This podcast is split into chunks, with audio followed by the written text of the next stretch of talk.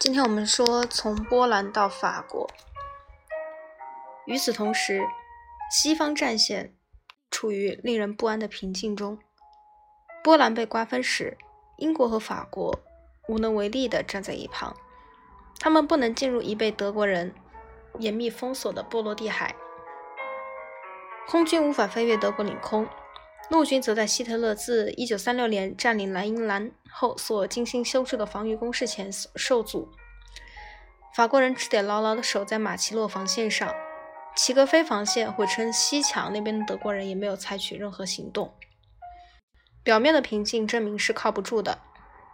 1940年4月9日，德国军队突然采取行动，横扫丹麦，登上挪威海岸，主要目的是要控制挪威海岸的峡湾。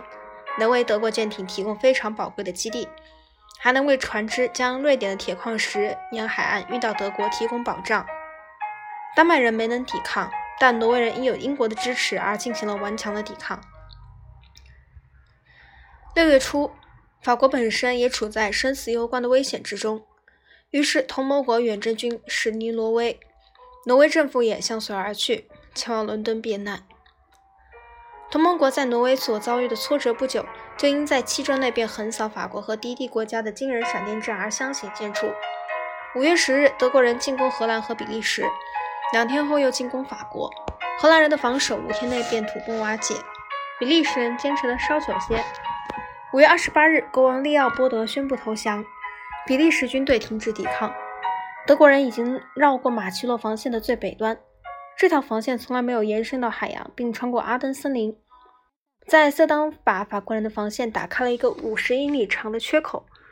装甲师这时向西朝英吉利海峡挺进。五月二十一日到达那里，德国人突破性进展时，法国北部、英国、法国和比利时军队与法国主力部部队的联系被切断。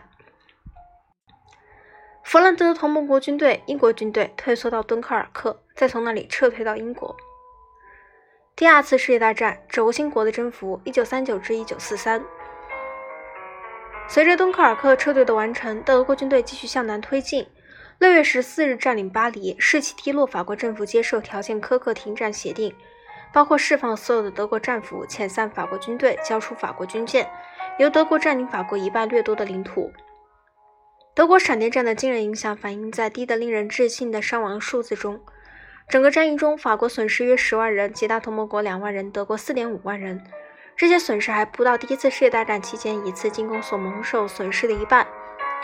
法国被认为是西方最强大的国家之一，迅速崩溃是一个令人心痛打击。叛国和窃盗的指控被用来解释造成这一巨大灾难原因。虽然这些指控并非完全没有根据，但另一些因素似乎更具决定性。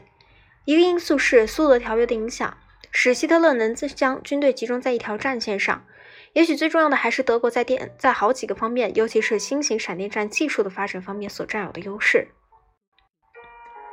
一九四零年九月，在法国的防卫迅速瓦解之后，德国军队行走在巴黎的香榭丽舍大街上。下一集我们讲不列颠之战。